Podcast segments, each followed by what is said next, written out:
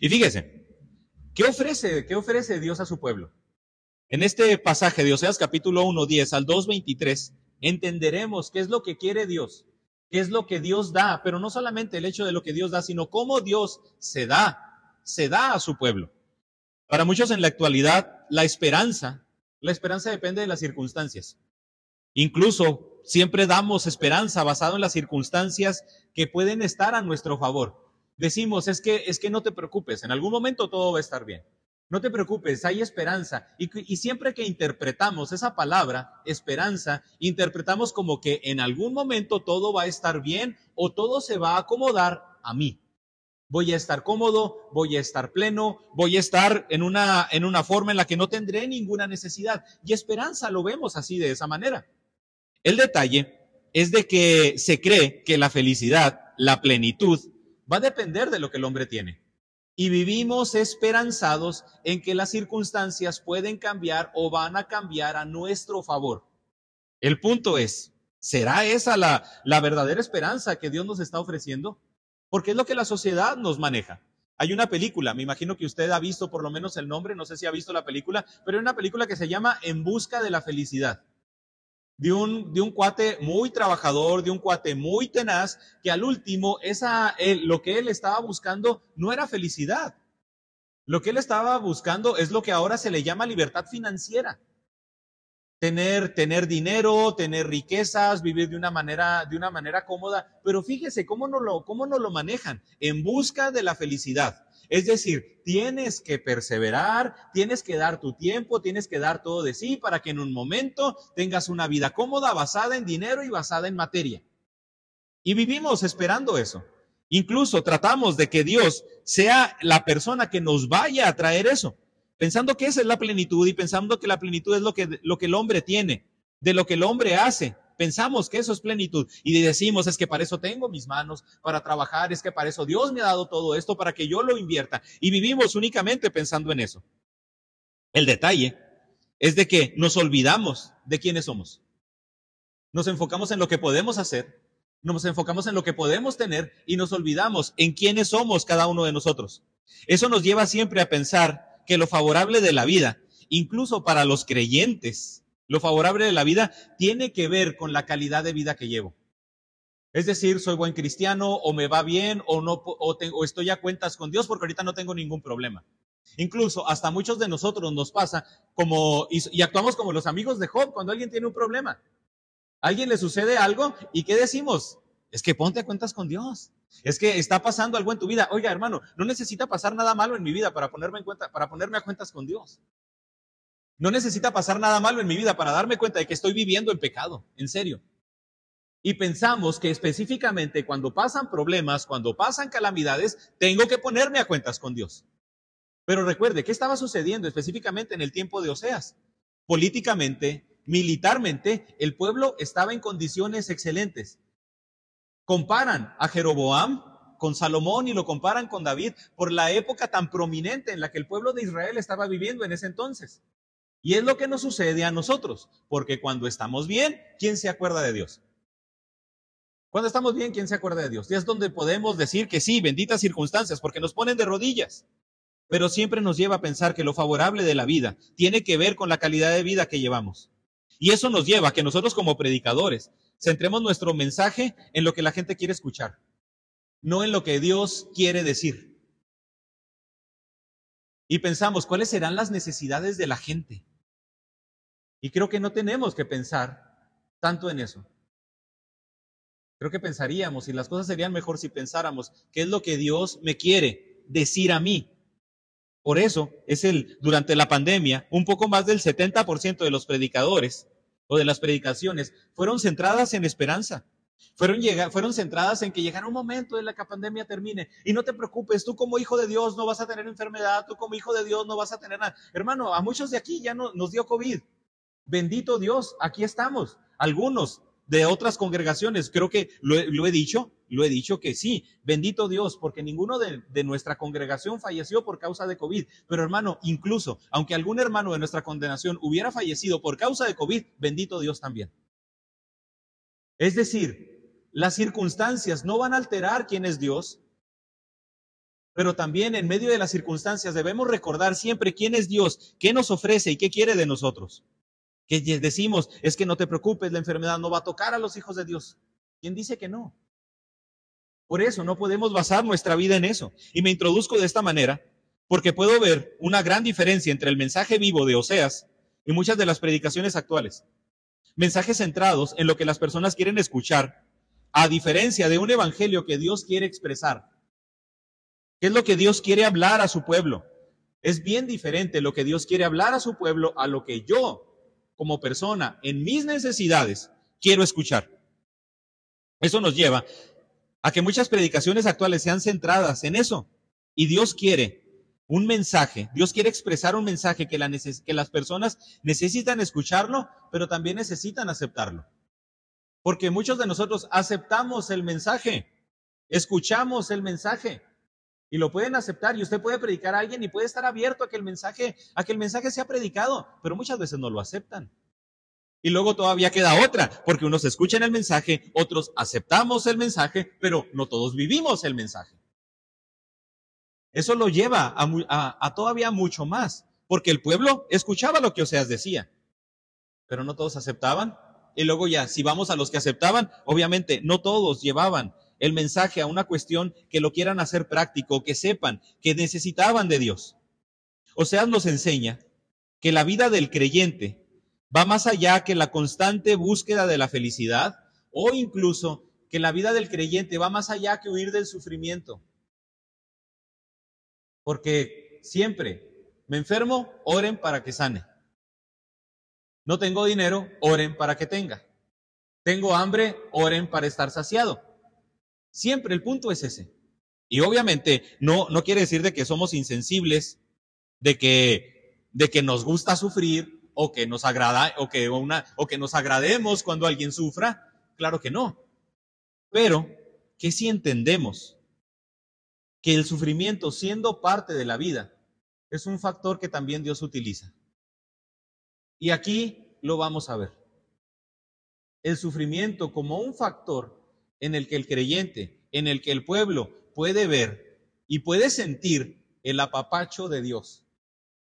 Por lo tanto, el sufrimiento, el sufrimiento no sería algo en lo que necesitaríamos, de lo que necesitaríamos escapar, sino más bien Dios es alguien en quien nos podemos refugiar en medio de este sufrimiento, sea por la razón que sea.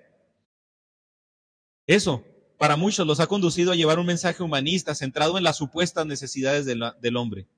Por eso, hablaremos de que la vida de la iglesia no está exenta del sufrimiento. No estamos exentos del sufrimiento. Y aunque Dios no lo envía, así de una manera determinante, aquí vamos a ver algo que, que ¿por qué lo envía? Porque si lo veremos, debemos de estar conscientes que el sufrimiento es parte de la vida. Y aún más en este caso que Oseas, a lo largo del libro, va a personificar el sufrimiento, no solamente de él, porque recuerde, Oseas es un mensaje vivo. Oseas no solamente está sufriendo él, Oseas está personificando el sufrimiento de Dios por el alejamiento del pueblo. Es algo muy similar a lo que Pablo decía en Gálatas. Vuelvo, siento dolores de parto. Vuelvo a sentir dolores de parto hasta que Cristo sea formado en ustedes. Me puede, sufro, me duele que Cristo no esté siendo formado en ustedes, que ustedes no le estén permitiendo a Cristo ser parte de su vida y tener esa intimidad con Él. Y hablando de lo que está, de todo esto que estábamos diciendo, hermano, ¿qué, ¿qué ofrece Dios? Porque recuerde el título de la predicación, ¿qué ofrece Dios a su pueblo? Acompáñame a leer del versículo 10, o sea, capítulo 1, versículo 10, al capítulo 2, versículo 1. Primeramente, Primeramente, Dios ofrece esperanza. Dios ofrece esperanza. Oseas capítulo 1, versículo 10 al capítulo 2, versículo 1 dice, con todo, será el número de los hijos de Israel como la arena del mar, que no se puede medir ni contar. Y en el lugar en donde les fue dicho, vosotros sois mi pueblo, les será dicho, sois hijos del Dios viviente. Y se congregarán los hijos de Judá y de Israel, y nombrarán un solo jefe, y subirán de la tierra porque el día de Jezreel será grande. Decida a vuestros hermanos, Ami, y a, vuestra, y a vuestras hermanas, Ruama. El capítulo o todo lo que vimos anteriormente pareciera ser que es la pura calamidad. Ustedes se van a acordar de Jezreel, pero no por el valle de Jezreel donde Dios sembró y donde hubo bendición, sino van a recordar de Jezreel porque ahí en Jezreel, en la casa de Jehú, hubo, hubo traición y hubo muerte. Y basado en ese golpe de estado, obviamente hubo consecuencias. Se van a, se van a acordar con los nombres, con los nombres de tus hijos, Loami, que no aceptan el amor del Padre. Lo, lo, Ruama, perdón, que no aceptan el amor del Padre. Y con el nombre Loami, que no aceptan o que no son pueblo mío, ni yo soy su pueblo. Pero aquí, después de estos, después de estos versículos, está hablando Ami y está hablando Ruama. Le está quitando el O, le está, le está, le está quitando el prefijo. Y esto es lo importante en esta parte. Oseas ofrece la esperanza de un futuro en Dios. Hermano, hay esperanza, sí, pero no porque sus circunstancias vayan a cambiar. No porque la enfermedad se le vaya a quitar, no porque usted ya no se vaya a morir, no porque a lo mejor ya de aquí en adelante usted siempre va a tener dinero en su cartera para irse al cine o para tener todas las comodidades que usted tiene y tener un aguinaldo seguro. No. Hay esperanza en Dios, pero precisamente por lo que vamos a ver porque la palabra de no son pueblo mío va a cambiar. Y porque el nombre de no reciben el amor del Padre va a cambiar. Y porque el significado de Jezreel, de ser un lugar donde, donde se derramó sangre, ahora sí se va a convertir en ese lugar donde Dios siembra. Es decir, la esperanza que Dios ofrece no tiene que ver con el materialismo que yo espero, sino con la, con la identidad que Dios me va a dar con aceptar con precisamente lo que Dios me va a ofrecer y esa vida de plenitud. Por eso, Oseas ofrece la esperanza de un, en un futuro en Dios. La esperanza en Dios es el centro del mensaje de Oseas. Pero para que el pueblo pudiera conocer esa esperanza y saber lo que Dios ofrece, también el pueblo debería de saber dónde está situado. Y en este pasaje, algunos lo pudieran decir como que este pasaje es terrible, porque vamos a ver que, que Dios va a desnudar, que Dios va a mandar al desierto a que el pueblo se seque, y decir, ¿cómo es entonces Dios que manifiesta su amor de esa manera? Sí, porque quiere, quería que el pueblo dejara esa confianza en el poderío militar, quería que el pueblo dejara esa confianza en sus reyes, en todas las cuestiones políticas, en todas las alianzas que ellas pudieran hacer. Y dice Dios, los voy a dejar desnudos, los voy a dejar secos en el desierto para que no les quede otra alternativa más que buscarme a mí. Y es donde podemos decir, hay esperanza, por supuesto que sí. Por supuesto que sí. Tenía que saber el pueblo dónde estaba. Y esa es la razón de la introducción de Oseas. El pueblo se encuentra adulterando con la política. El, pueblo se encuentra adulterando con el poder militar, con las alianzas, se ha prostituido con su confianza, ha puesto su confianza en los reyes, en todo. Y aunque ese futuro parezca prometedor, ese futuro va a ser pasajero llegará el momento en el que el pueblo del norte va a perecer totalmente porque se olvidó de Dios. ¿Dios fue malo porque los asirios vinieron y exterminaron al, pueblo del norte? No. No, el pueblo es necio. El pueblo fue necio. Y es entonces donde el pueblo nos personifica a nosotros. Donde nosotros nos podemos identificar como el pueblo. Pero ahorita hablábamos, mientras estamos en vida, podemos experimentar el juicio de Dios este juicio del que Oseas está hablando para que lleguemos al punto de estar con Él. La salvación es obra de Dios. Y se oye bien padre, ¿verdad? Hermano, la salvación es totalmente obra de Dios. ¿Qué cree? El juicio también. El juicio de Dios también es obra de Dios. Por eso es el juicio de Dios, la salvación de Dios, la salvación que Dios ofrece.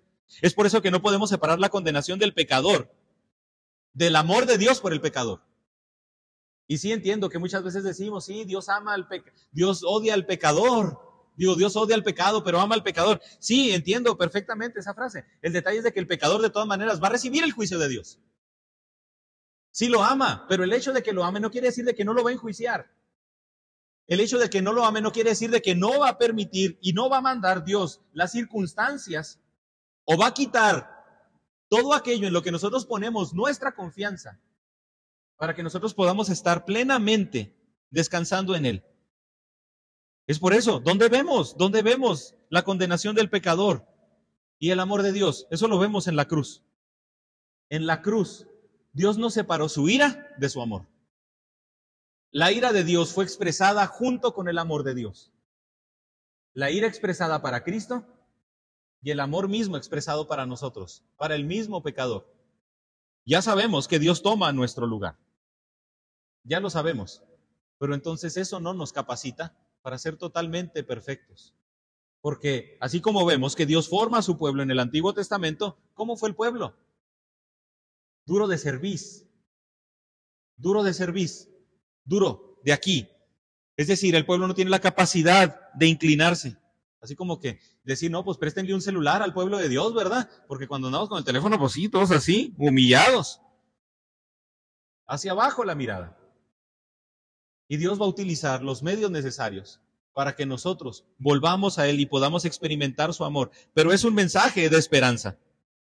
La manifestación de su ira en Jesús fue necesaria para que su amor se manifestara en nuestra salvación por medio de Él. Y, sucederá sucederá, dice el versículo, el versículo 10, de lo que le sucederá que en lugar de lo que les dijo, vosotros no sois mi, pueblo, se les dirá hijos del Dios viviente. Esa es la esperanza. En su momento, no sois mi pueblo. Yo no soy su Dios. Pero llegará el momento en el que ustedes son hijos del Dios viviente. O sea, tuvo sus hijos, y proclamó cuál era la condición del pueblo por medio de sus hijos. Recuerde, lo ruama, lo, lo ruama, ¿qué quiere decir? No aceptan el amor del Padre. Lo ami, no sois mi pueblo. Pero después de ser no pueblo mío, llegará un futuro en el que el pueblo tendrá una nueva identidad. Ustedes van a ser hijos del Dios viviente. Y eso no lo va a ser nuestra determinación es donde tenemos que entender qué es lo que Dios ofrece. Tiene que ver con Dios, no tiene que ver con nosotros, no tiene que ver con lo que, con lo que nosotros esperamos o buscamos, porque Romanos es específico. Romanos capítulo 3 es específico. No hay justo ni aún uno. Y solamente no es, la, no es la cuestión de que no somos justos, porque el pasaje queda incompleto. No hay justo ni aún uno. No hay nadie que busque a Dios. Por eso no, no aceptamos el amor del Padre. No aceptamos el amor del Padre. ¿Y cómo poder entonces tener esa identidad en Dios? ¿Cómo poder ser parte del pueblo de Dios? ¿Cómo poder ser sus hijos? Si no nos interesa ser parte de su pueblo y si a la gente no le interesa ser su hijo. No es nuestra, no es nuestra determinación, no es nuestra dedicación. Es el plan de Dios. Él es el que lo ofrece. Y dice, sucederá, llegará este momento en el que vosotros no sois mis pueblos, pero se les dirá, yo los voy a acoger como pueblo mío. El pueblo encontrará esa nueva identidad, pero también encontrará esa nueva vida en Dios. Con estas palabras, Oseas declara que Dios es quien le da vida a Israel. Hijos del Dios viviente. Y suponemos, o supongo, que, que, que utiliza estas palabras porque el pueblo estaba prostituyéndose con Baal. Y Baal era el Dios de la fertilidad. Para ellos Baal era el Dios que les daba vida. Y aquí, desde este punto, o sea, se está diciendo por medio del mensaje de Dios, no, es que Baal no es el que te da vida. Vas a vivir, vas a vivir porque Dios te va a dar vida. Vas a vivir porque Dios te va a hacer parte de su pueblo. No depende de ti, depende de lo que Dios va a hacer. Y Él es quien da la fertilidad, no Baal. Y mostraba que Jehová es único y no hay razón por la cual el pueblo debería de prostituirse con Baal. Dios es el Padre que da identidad y Dios es el dador de la vida. ¿Qué sucedió cuando el hijo pródigo regresó con el padre? Vuelves, te voy a cambiar, denle ropa, pero también pongan un anillo en su dedo. Este hijo me pertenece. Este hijo me pertenece, este hijo es mío y está cargando ese anillo como, mi, como parte de mi identidad. Él me pertenece a mí. Y eso es lo que Dios quiere hacer con nosotros. Recordemos que a Jeroboam se le compara con David y con Salomón en cuestiones de prosperidad, de alianzas políticas y de poderío militar.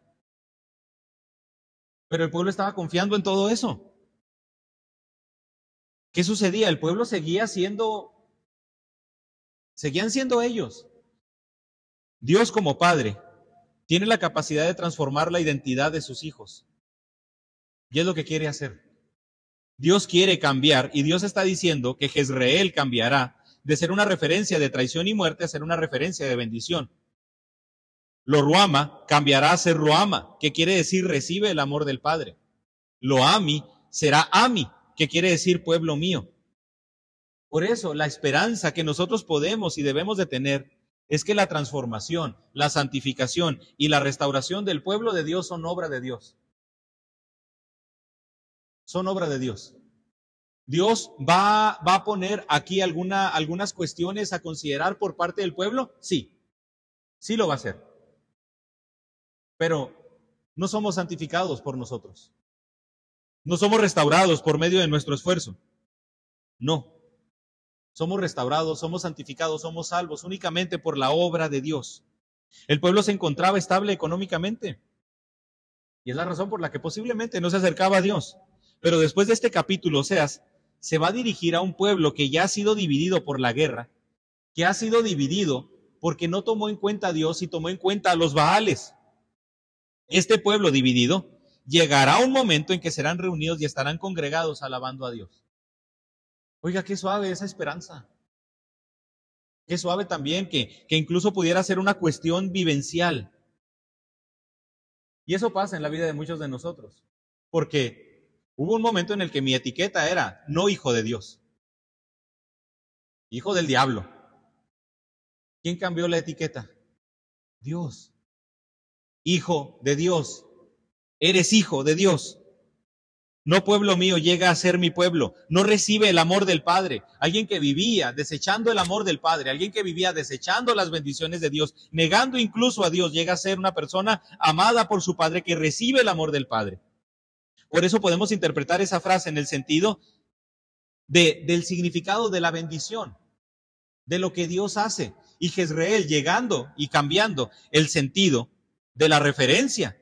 Ya no vas a ser esa casa donde se derramó sangre vas a ser ese lugar donde Dios siembra. Dios va a traer esa fertilidad a su pueblo.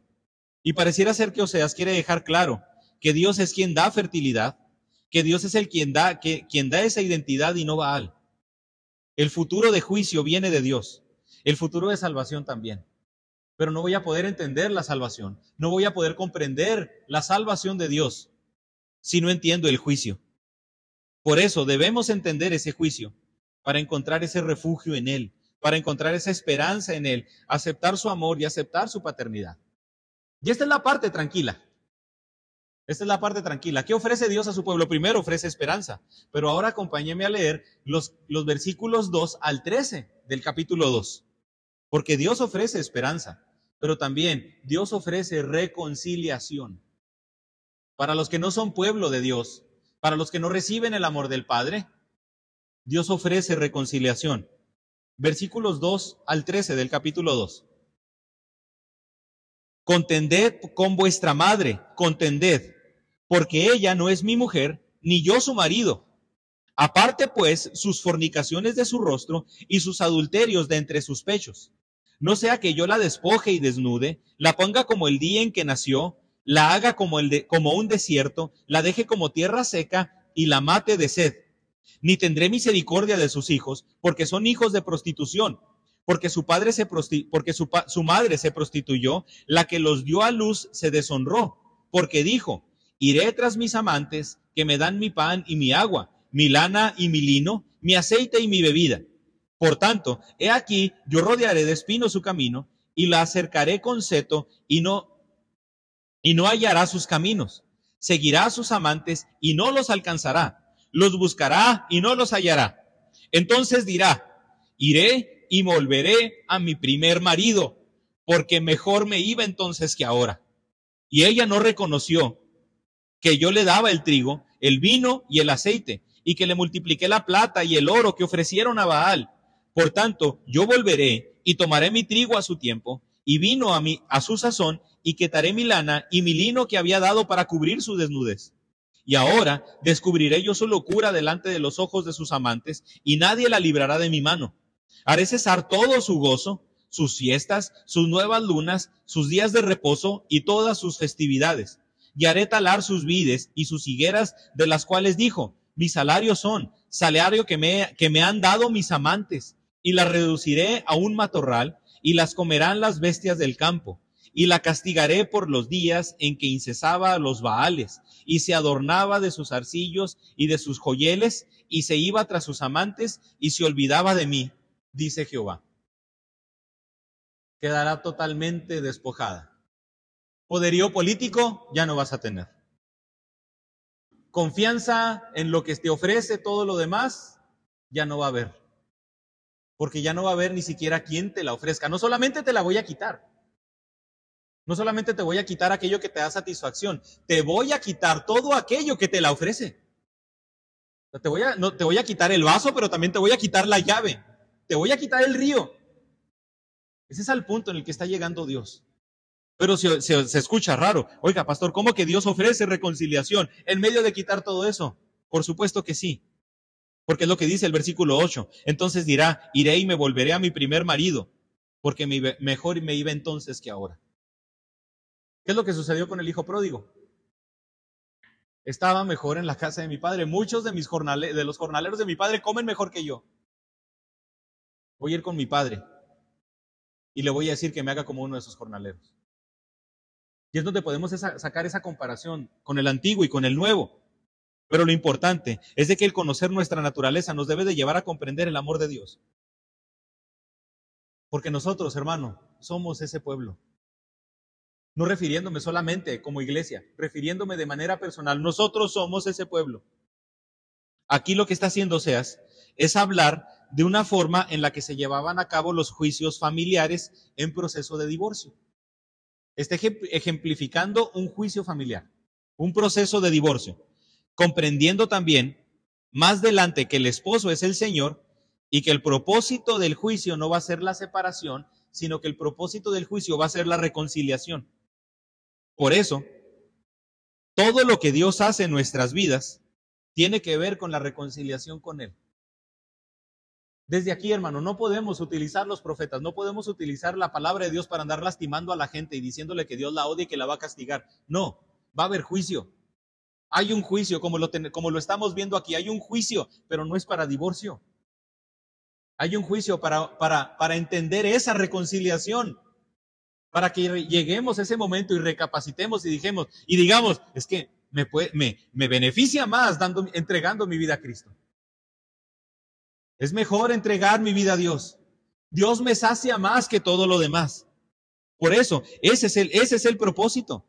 Debemos entender la naturaleza del juicio y la condenación para llegar a la, a la conclusión de que Dios quiere librarme de eso porque quiere reconciliarme con Él. Hermano, que nos quede claro eso. Dios quiere que nos reconciliemos con Él. Hermano, oye, oiga, pastor, ¿y aún el hermano que se alejó? Sí, Y, aunque haga el pueblo lo que haga, sí. Porque Dios quiere ofrecer salvación. Porque Dios quiere ofrecer reconciliación.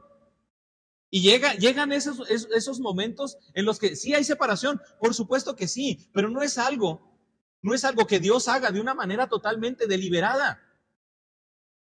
Es decir, nosotros somos los que nos apartamos. ¿Qué hace Dios? En su soberanía quita la fuente de donde se encuentra nuestra confianza. No es un castigo. No es un castigo, es como, como le hacemos nosotros con nuestros hijos. Está su hijo viendo la tele y no le, hace, no le pone atención. Hijo esto, hijo esto, hijo esto, hijo esto. Usted ya llega un momento en el que ya no le habla. Usted llega y apaga la tele. Le quita, le quita la fuente de donde él se, de donde él se estaba desviando de usted le quita la fuente de donde usted, de donde él le estaba, no estaba poniendo ni se estaba centrando en lo que usted estaba, le estaba diciendo. Es eso. Entonces Dios es cruel por mandar castigo. No, no manda castigo. Quita la fuente de nuestra satisfacción. Porque muchas veces es la única manera en la que nosotros volteamos a Él. Porque somos soberbios, porque somos necios, porque pensamos que todo tiene que ver con nosotros. Y no. El versículo 2 nos presenta esa acusación seria. Contended con nuestra madre, contended, porque ella no es mi mujer ni yo soy su marido.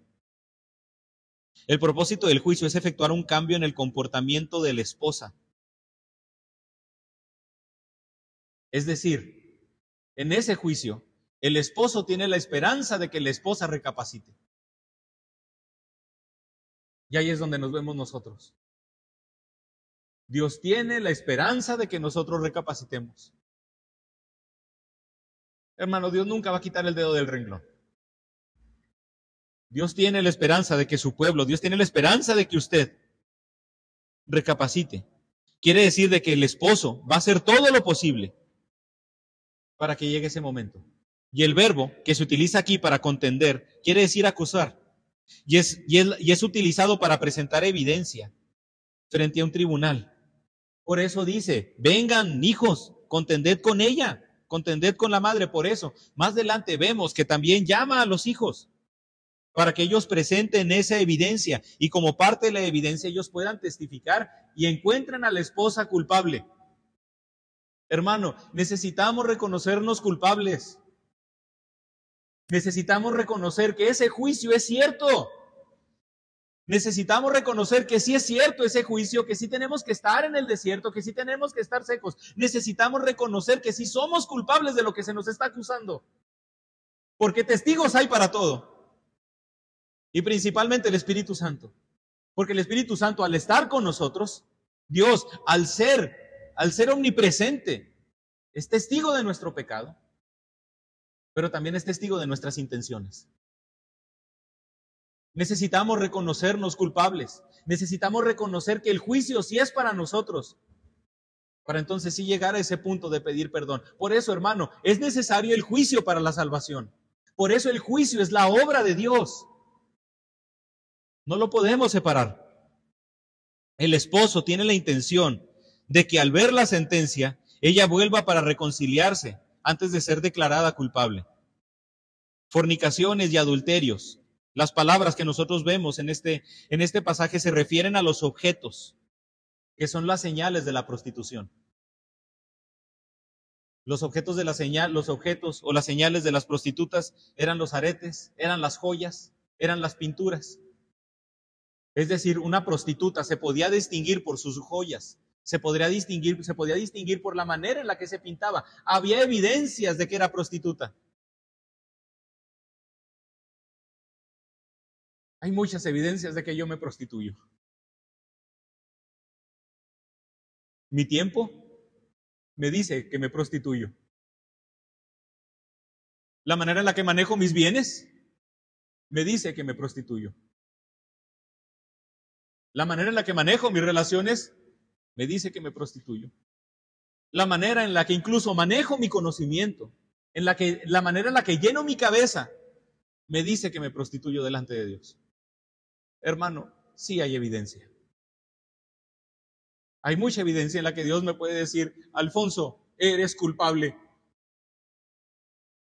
Eres culpable de eso. Porque es evidencia que no podemos esconder.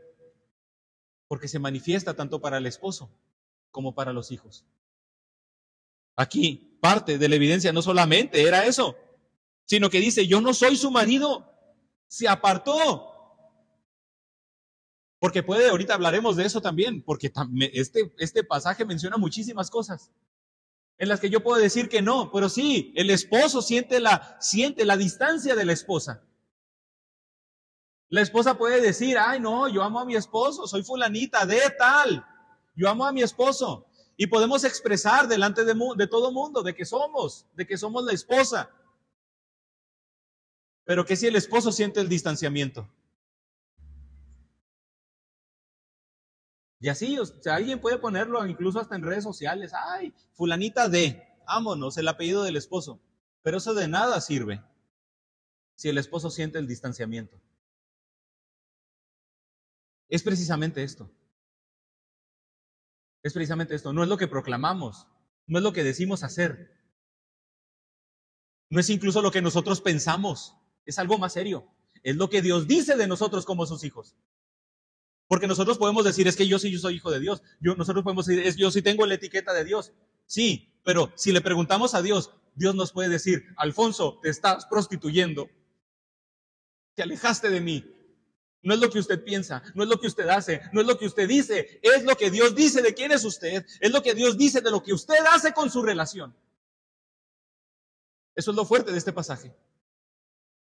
Por eso lleva, por eso lleva ante el tribunal para decir, y, ahora imagínense si nosotros estuviéramos en ese tribunal, porque también no se trata de castigar con eso, porque muchos hacen, llegará un momento en el que van a poner la película de todos y todos van a ver lo que, lo que hiciste como una película. No, pues dice uno, pues de perdida agua y desagua, para que no esté tan aburrida. O sea, a lo mejor no va a ser de superhéroes, pero le meto algo de comedia, algo de drama y algunas otras, y algunas otras cosas.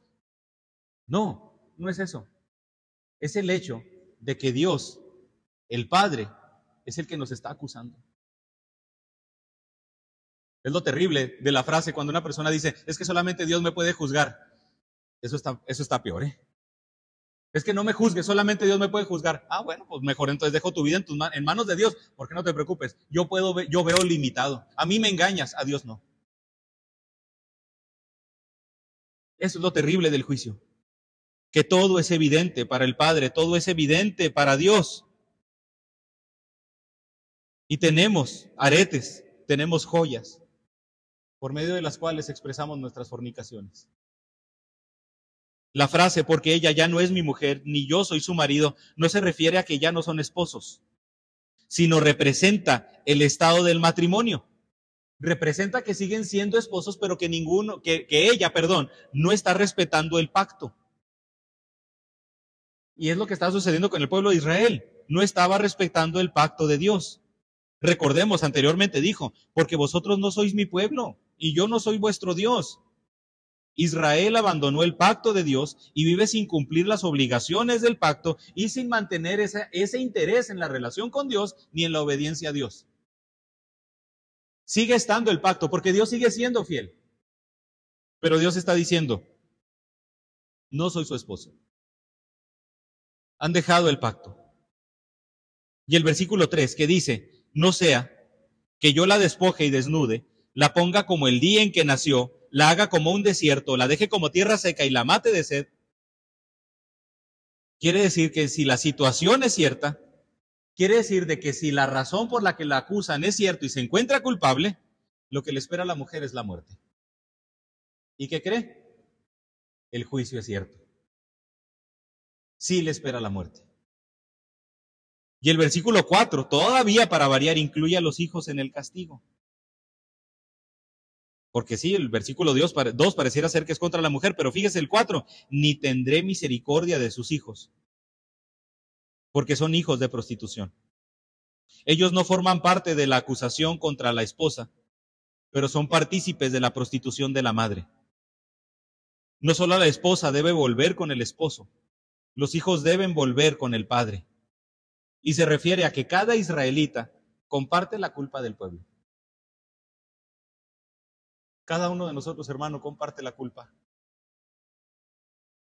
No estamos exentos. Recuerde qué sucedió y lo mencionamos la predicación anterior. Nehemías oró, ¿el pueblo pecó? No. Nehemías oró, hemos pecado. Daniel oró, es que ellos son malos y yo soy bueno porque yo sí lo guardo y yo estoy aquí orando. No. Daniel se incluye en la oración. No puede haber esa restauración, hermano. Si no comprendemos que todos somos parte del problema, por la sencilla razón de que todos somos pecadores. Cada israelita comparte la culpa del pueblo, porque cada israelita participaba incluso en, la, en los cultos a los otros dioses. Y el versículo 3 representa el castigo de las dos maneras. Primero, la prostituta será desnuda, pero también la tierra estará seca. Estará desnuda haciendo referencia a que estará despojado de todo aquello que le provee bienestar, que le provee identidad, que le provee placer. Imagínese, no solamente estarás despojada en el, en el aspecto de que no tendrás quien te satisface, no, tampoco vas a tener identidad. Y vas a estar seca, tierra seca. la segunda se refiere a que Baal nunca fue lo suficiente con quien ella se prostituía nunca fue lo suficiente. Baal como el dios de la fertilidad. Baal, como dios de la fertilidad, él regaba la tierra con la lluvia. Incluso se decía que la lluvia es el esperma de Baal para que pudiera fertilizarse. ¿Y qué está diciendo Dios? Llegará ese momento en el que, en el que ese Baal no va a hacer nada. No va a obrar, no va a proveer fruto y la tierra va a quedar seca, porque Baal no solamente no va Baal no solamente no va a proveer, va a ser impotente. Y señalan el poder de Dios con la impotencia de Baal. Resalta que todo aquello que en lo que el hombre deposita su confianza y su satisfacción termina en desnudez y sequía. Ahorita preguntábamos, porque nosotros podemos decir muchas cosas en cuanto a mi relación con Dios. Yo puedo decirles mucho en cuanto a mi relación con Dios. ¿Qué dice Dios, hermano, de tu relación con Él? Pero también que eso nos lleve entonces a pensar, ¿cuáles son tus baales? Porque muchas veces pensamos en Baal y luego directo, los ídolos. No, es que yo no adoro ídolos. Ah, no. ¿Y tu trabajo? ¿Y tus hijos? ¿Tu esposo? ¿Tu esposa? ¿No son tu adoración? ¿Tu salud? ¿Tu físico? ¿No te adoras a ti mismo? ¿No te encanta verte al espejo y ver toda, todo ese narcisismo que nos, que nos caracteriza? No tenemos vales, hermano, estamos rodeados de ellos. Estamos rodeados de ellos. ¿Y qué cree? Esos baales son impotentes. No sirven para dar vida. No sirven para proveer. Porque por eso tenemos que seguir trabajando y trabajando y trabajando. Porque fíjese, lo, fíjese lo, hasta a veces lo ridículo y lo absurdo. Tanto que trabajamos. Tanto que trabajamos. Y tenemos que seguir trabajando para que no se acabe. Porque si no se acabe, porque si no, se, porque si no seguimos se seca. Tenemos que seguir haciendo todo lo necesario con aquel, con nuestros ídolos, porque si no se secan. Y Dios no. Todo lo contrario. Por eso llega este punto, vas a quedar seca, vas a quedar desnuda, vas a quedar desamparada. Este es el mensaje que nos debe de llevar al deleite en Dios y no en lo que nuestros baales, no en lo que nuestra prostitución a Dios nos ofrece. Porque incluso nosotros podemos decir que adoramos a Dios. Pero volviendo a la pregunta ahorita, ¿cuáles son las marcas de nuestra prostitución? ¿Qué es lo que Dios está diciendo de nosotros y cuáles son, cuáles son nuestros baales? Esas son marcas que únicamente manifiestan nuestra culpa y Dios es testigo de ella. Los versículos del 5 al 7 van a enfatizar la infidelidad, porque aún así ella va a decir, quedé desnuda, quedé seca, pero voy a volver a ir tras mis amantes.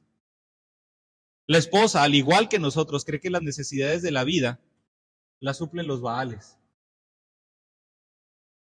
Por eso vivimos para ellos. Y dice agua y pan, que se refiere al alimento básico. Ropa y lana, que se refiere incluso a los materiales básicos para vivir, la lana y el lino. El aceite también lo menciona, que el aceite era usado como combustible, como medicamento, lubricante, para la preparación de cosméticos. Y menciona el vino porque incluso el vino es utilizado como un lujo. Fíjese lo que está diciendo Dios. Tú pones tu confianza en los baales para obtener lo básico, que yo te lo doy. Obtienes tu, pones tu confianza en los materiales, no solamente en la comida, en los materiales básicos, y yo te los doy. En el aceite, que es todo lo relacionado para que vivas de una manera incluso hasta más cómoda. Y el vino, que es un lujo. Y esa es la vida del hombre. Buscar lo necesario en los baales, buscar los lujos en los baales, y persiguiendo y persiguiendo y persiguiendo, y se nos va la vida persiguiendo algo que se seca y algo que nos desnuda. Por eso, dice Dios, que le traerá, la privará, pondrá espinos y pondrá cercos. Porque si ella va a perseguir a sus amantes, si busca alimentarse y obtener placer de ellos, lo único que encontrará va a ser solo frustración. El propósito del juicio de Dios es que ella reconsidere lo que tiene en Dios y que recapacite. ¿Qué pasa cuando Dios nos quita algo? Es una opción para recapacitar. Es una alternativa para recapacitar.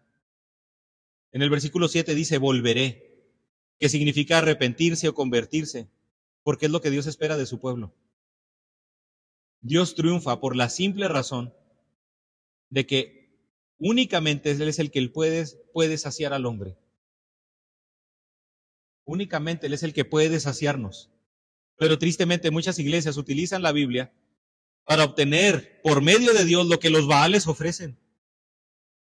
Es que Dios te quiere dar riquezas, es que hace esto, hace esto. No, hermano, a veces estamos utilizando a Dios para recurrir a Baal. Algo más delicado que nos va a decir después. Utilizamos a Dios para adorar a Baal. Eso es todavía más delicado, nos lo va a mencionar después. Pero no podemos negar que muchas veces es en nuestra vida. Somos culpables de prostituirnos. Y Dios quiere reconciliarnos, reconciliarnos con Él a pesar de nuestra condición.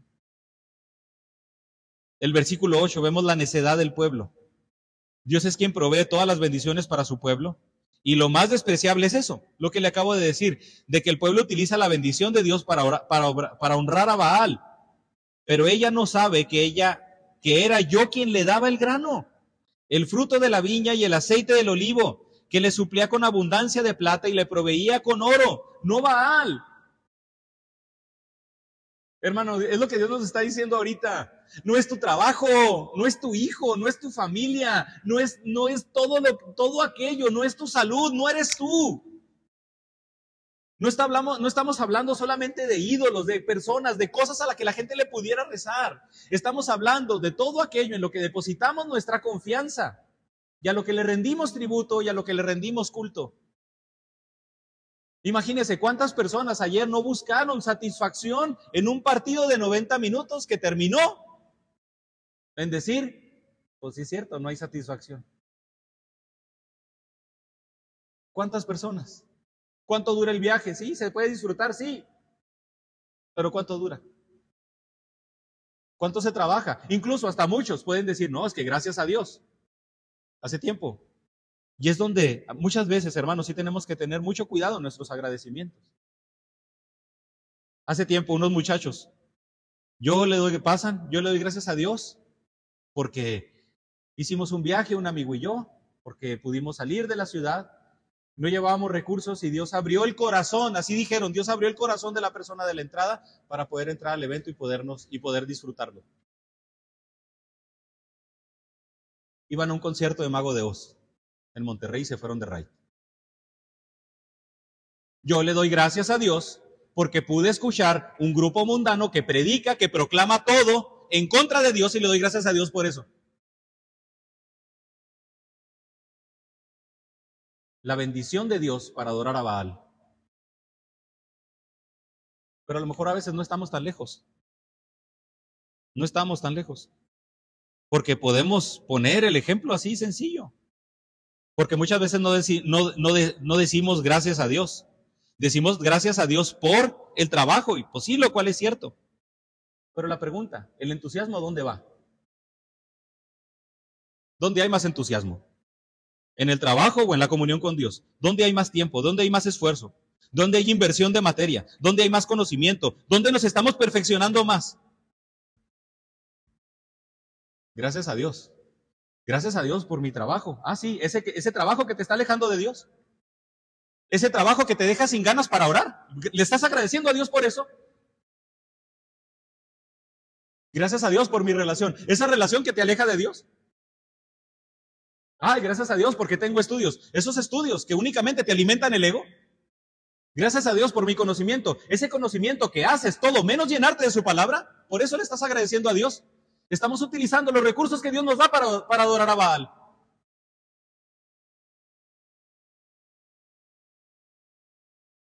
Llegará ese momento en el que el esposo no proveerá lo necesario para la vida. Porque ella cree que toda la bendición que recibe es por los Baales. Y no, hermano. Estás aquí por Dios. Recibes todo por Dios. Por eso, no es gracias a Dios por tu trabajo. Es Dios, utilízame en el trabajo para rendirte gloria. No es Dios, gracias a Dios por lo que me das. No, es Dios, ¿cómo puedo utilizar lo que me das? Y quiero utilizar lo que me das para rendirte culto a ti, no a Baal. ¿Se da cuenta cómo cambia la situación? porque agradecemos por lo que nos satisface. Agradecemos a Dios todo aquello por lo cual nos estamos prostituyendo y no lo utilizamos para Dios. Eso, eso es lo delicado.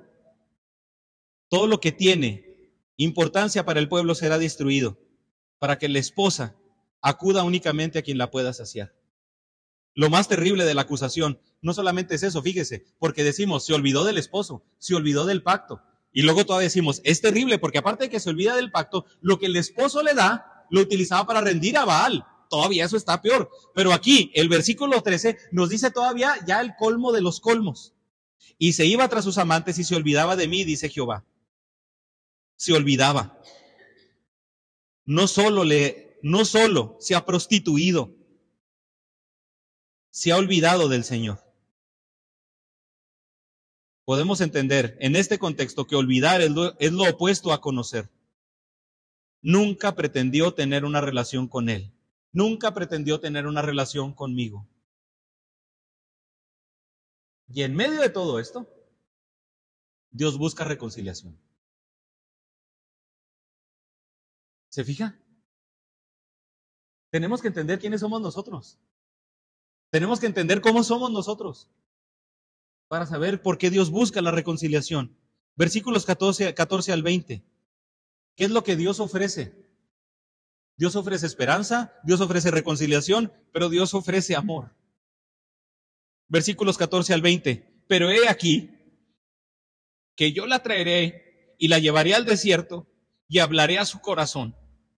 Y le daré sus viñas desde allí y el valle de Acor por puerta de esperanza, y allí cantará como en los tiempos de su juventud y como en el día de su subida en la tierra, de la tierra de Egipto.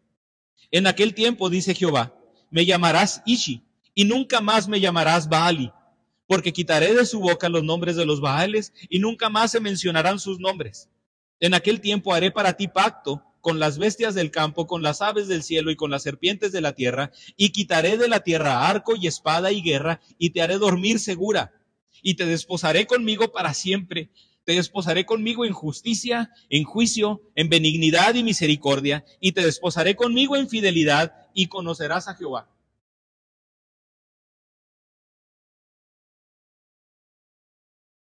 Muchas veces pensamos que el juicio de Dios tiene que, es como que Dios nos está mandando al desierto para ponernos una porriada. He aquí. Me encanta porque es una forma de iniciar sorprendente. Es algo muy similar al por lo tanto que nosotros vemos en las cartas de Pablo. Es utilizada para resaltar la siguiente acción. Ya nosotros vimos la acción de nosotros. Ya hasta el versículo 13 ya me di cuenta de que yo soy un asco. Me di cuenta de que me prostituyo por cualquier cosita. Pero he aquí. Dios está diciendo, es que eso es lo que tú haces. Espérate. Todavía no se termina porque sigue lo que yo hago. El desierto es donde se va a llevar la sentencia la esposa merece la muerte. Pero he aquí, he aquí, yo la traeré y la llevaré al desierto y hablaré a su corazón. Hablaré, hablaré a su corazón. Quiere decir, le, le hablaré amorosamente. Le hablaré tiernamente estaré con ella y le voy a hablar amorosamente todavía. Dios, o en este caso el esposo, va a seducir a su esposa, va a enamorar a su esposa para que el matrimonio se restablezca.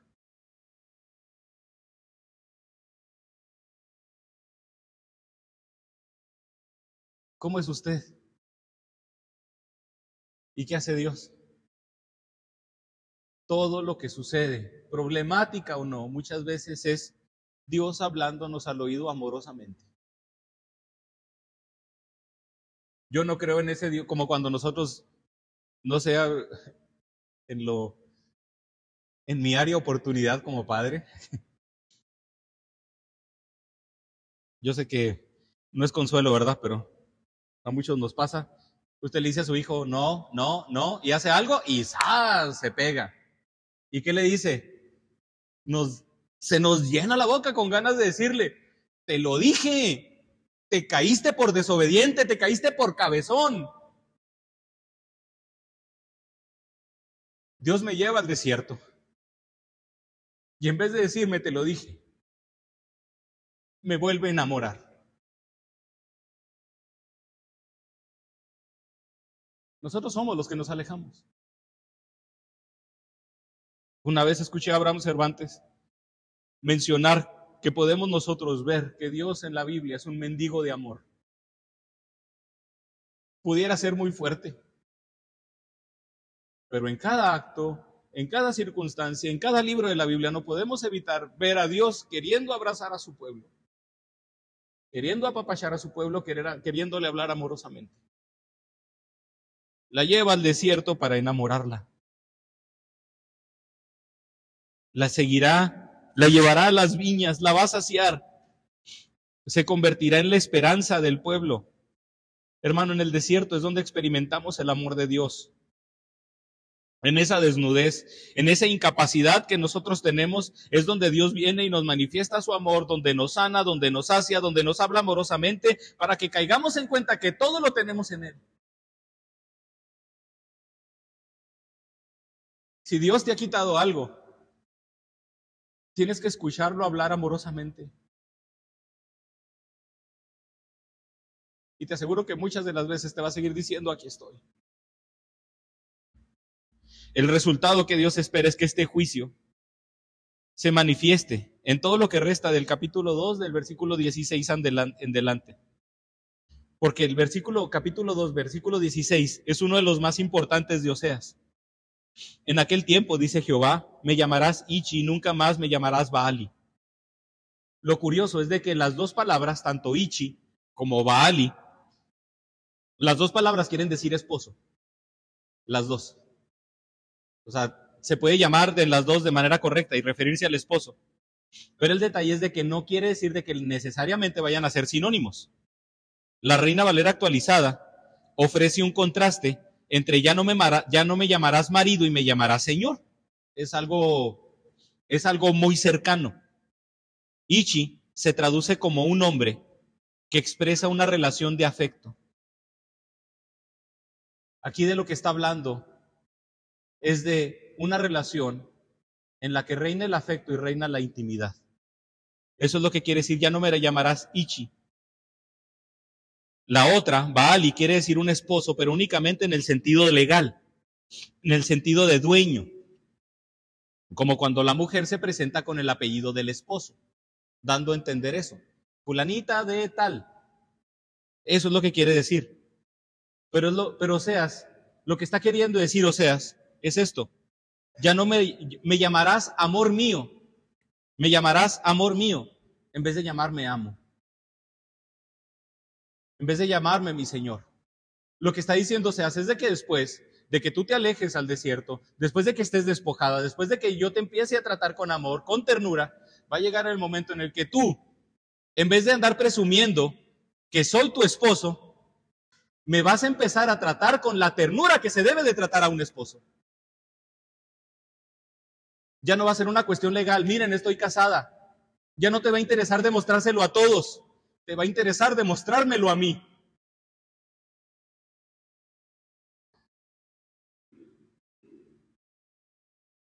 Esto es tremendo. Esto es tremendo porque la salvación implica una relación íntima y personal. No implica una cuestión legal en la que usted dice, yo soy hijo de Dios, véanme, yo soy hijo de Dios. Dios demanda del pueblo esa intimidad más allá de un reconocimiento público. Es como si usted como esposa se presenta orgullosamente con el apellido de su esposo, pero en la casa lo trata de la patada. Ay, es que es mi esposo. Ay, mi esposo y mi esposo. Y en la casa ni lo pela. Es lo que Dios quiere evitar. Dios prefiere el trato íntimo con Él. Dios quiere el trato íntimo con Él en vez de estar presumiendo legalmente ante la sociedad que somos sus hijos. Soy cristiano, soy hijo de Dios, soy del pueblo de Dios, voy a la iglesia los domingos. Sí. ¿Y en tu intimidad cómo tratas a Dios? Sí, Dios es Bali, de muchos. Ah, soy Dios, y Dios, y Dios, y Dios. Ok, Ichi. ¿Lo tratas con cariño? ¿Lo tratas con ternura? ¿Chipleas a Dios preguntándole qué quiere? Y eso es lo que Dios dice. Te vas a dejar de lado de andar presumiendo y ya no te vas a enfocar en los demás y te vas a enfocar únicamente en esa relación íntima conmigo. Es lo que Dios necesita, hermano. Es lo que Dios quiere. No se trata de, nuestras expresiones, por eso desde el principio, ¿qué pasa si le preguntamos a Dios cómo está nuestra relación con Él? Esta relación es la que va a transformar al pueblo. A usted no lo transforma venir el domingo a la iglesia. A usted lo transforma la intimidad con Dios que tiene entre semana. Usted no lo transforma a publicar versículos en redes sociales. Usted lo transforma a orar esos versículos. Pedirle a Dios específicamente por eso que usted lee en la Biblia. Es la intimidad, es lo que hay dentro. Es una relación personal. Y eso es lo que va a transformarnos. Eso es lo que va a transformar a la iglesia. Y dice que a raíz de eso, en los versículos más adelante, ya no se acercará a los Baales, porque ya, van, ya no va a necesitar la intimidad con ellos. Ya no los va a saciar, porque comprende que ya, alguien, ya hay alguien que lo hace. Versículo 19 dice, y aunque para siempre, porque nos habla del versículo 19 y 20, nos habla de las características de ese amor, nos, nos habla de las características de esa relación. Para siempre, dice el versículo ese, te desposaré conmigo para siempre. No está hablando de una eternidad. Lo podemos interpretar. Mientras tengas vida, vas a ser mi esposo. Mientras tenga vida, mientras tengas vida, vas a estar entregada a mí. Hermano, y de eso se trata. Mientras tenga vida, entréguese a Cristo. Mientras tenga, mientras, mientras tenga vida, sea ese Ichi de Dios tenga esa intimidad con Dios mientras tenga vida. Dice, te desposaré conmigo en justicia, en juicio, en benignidad, en misericordia, en fidelidad, y conocerás a Jehová. Lealtad quiere decir de que va a ser una relación mientras viva, que vaya, que se caracterice por la lealtad, el afecto, la devoción, el cumplimiento de las obligaciones, la fidelidad, la confianza y la honestidad. Son características que pudiéramos nosotros decir de nuestra relación con Dios. Soy leal a Cristo, soy afecto a Cristo, soy devoto a Dios, soy fiel a Él, soy confiable en su obra, soy honesto con Él. Esa es la relación que Dios espera provocar. Nosotros muchas veces, sí, decimos, es que es la relación, tú dala, tú dala, sí, hermano, aquí vemos que Dios la provoca. Porque muchas veces no nace de nosotros. Pero el detalle es de que no la vamos a ver si todavía seguimos prostituyéndonos con los baales. No la vamos a ver versículos 21 al 23.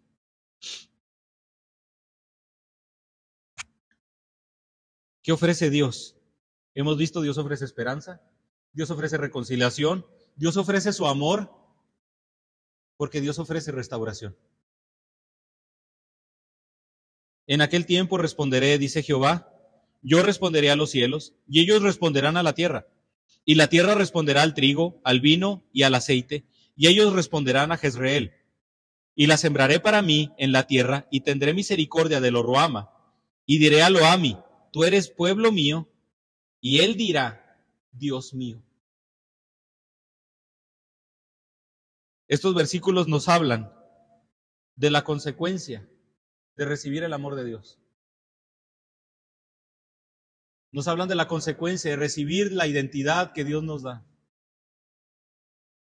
Por eso, fíjese, muchas veces cabrá esa pregunta. Habrá una persona que no recibe el amor de Dios pensando que es hijo de Dios. Híjole, eso es lo más delicado. Porque el pueblo todavía se interpretaba como pueblo de Dios, pero Dios está diciendo, es que no eres mi pueblo. No eres mi pueblo. No cumples tu pacto. Y luego todavía me utilizas a mí para adorar a los Baales y actúas como si yo no existiera. Estos versículos nos hablan de esas consecuencias. ¿Cuáles deberían de ser las consecuencias del amor de Dios? el responder. Yo responderé a los cielos y ellos responderán a la tierra. ¿Cuáles son las consecuencias de saber que una persona aceptó el amor de Dios? Su respuesta.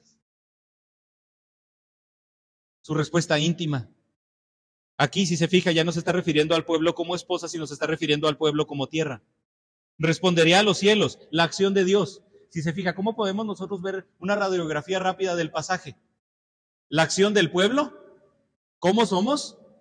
Nos separamos, nos prostituimos, la acción de Dios, el amor insaciable en medio del desierto, pero también la respuesta del pueblo nuevamente. La nueva respuesta. La acción de Dios, la acción del pueblo y las consecuencias de la respuesta adecuada en esa respuesta adecuada, Dios traerá lluvia que dará fertilidad a la tierra. La tierra traerá todas las bendiciones a Jezreel. Y aunque Dios es el dueño que siembra y alimenta la tierra, la obediencia del hombre es cuando sabemos que todo está bien aprovechado. Ahorita puede ser que sí tengas bendición, pero esa bendición puede ser como una cuestión del reinado de Jeroboam temporal. Y aquí Dios está diciendo, es algo que yo daré, pero que tú disfrutarás. Y lo puedes disfrutar porque estás respondiendo como yo quiero que respondas. No es como yo creo, hermano. No es como yo pienso. Es como Dios quiere que respondamos. Y en eso es donde radica precisamente esa bendición que la bendición va a ser esa consecuencia. ¿Hay sufrimiento en la vida? Sí, hermano, obviamente buscamos que no haya sufrimiento.